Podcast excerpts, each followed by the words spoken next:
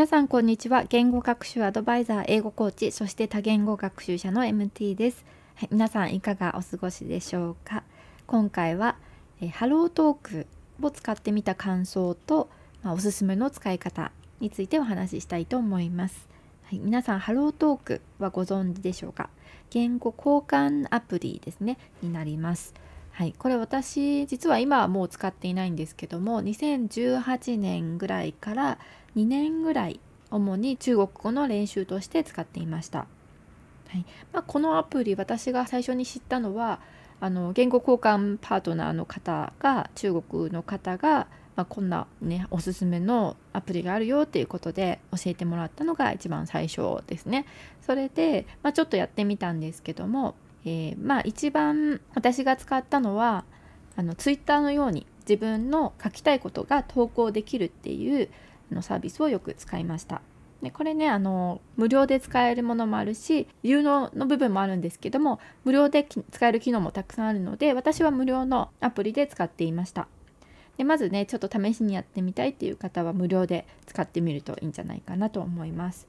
まあ、たくさんあると思うんですけど一つの違いはまず、えー、無料版だと言語を1つしか選べないんですね。で有料版だと3つ言語が選べると思います。なのでね今学習している言語がいくつかある方で全てやりたいっていう方は有料版を選ぶといいのかなと思います。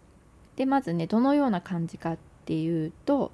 じゃ例えばねあなたが中国語を学習しているとして、まあ、中国語を学習していて母語が日本語ですっていうのを入れるとはい、皆さんのフィードに、え日本語を学習している、まあ、中国語話者の方からの投稿がたくさん流れてきます。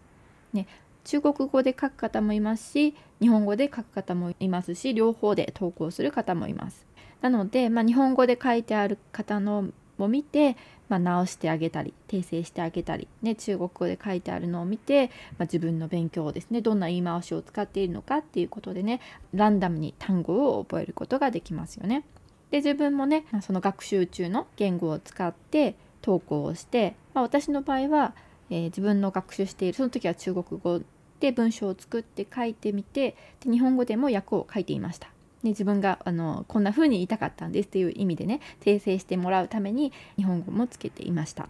でそうするとあのこっちの方の言い方がいいんじゃないかとかねこの言い方間違ってますというように訂正してもらえたのでそれはすごく役立ちました。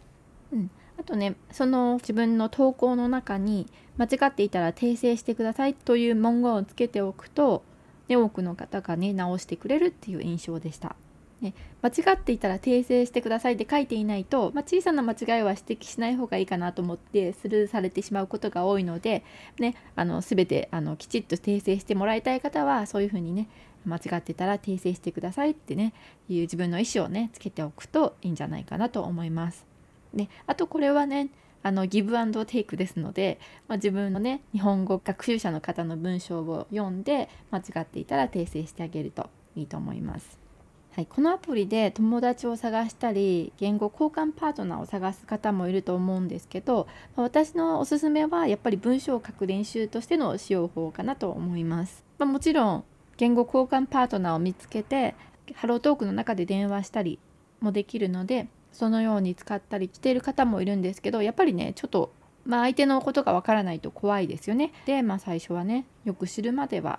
やっぱりあのメッセージぐらいにしておくのがいいのかなと私は個人的に思っていました。あとボイスメールみたいのも送れるのでそれだとねあの発音を訂正してもらえたりするので、うん、ボイスでやるっていうのも一つの手かなと思います。あともう一つの感想としてはちょっと年齢層が若いなっていう印象がありました。20代の方が多いのかなっていう印象がありました。もちろんね幅広い年齢層だとは思うんですけどもまあ一番ね、うん、あと言語によってもまたねばらつきはあるのかなと思います。はい。おすすめの使い方のまとめです。1つ目ネイティブの方の投稿を読んでランダムに自然な単語や言い回しを学ぶ。2つ目同じ学習者の方の投稿を見て学ぶ。刺激を受ける。3つ目自分の日常や思うことを学習言語で投稿し間違っていたら訂正してもらう、はい、この3つがおすすめの使い方です、えー、ハロートーク興味のある方は是非あの使ってみるといいんじゃないかなと思いますはい、えー、今回は以上です。一つお知らせさせてください。来年2022年1月17日から社会人女性のための TOEIC600 点対策コースを始めます、えー、興味のある方はこちらの概要欄にリンクを貼っておくのでそちらから詳細を確認してみてください今回は以上です最後まで聞いてくださってありがとうございました Thank you so much for listening and hope to see you next time. Bye!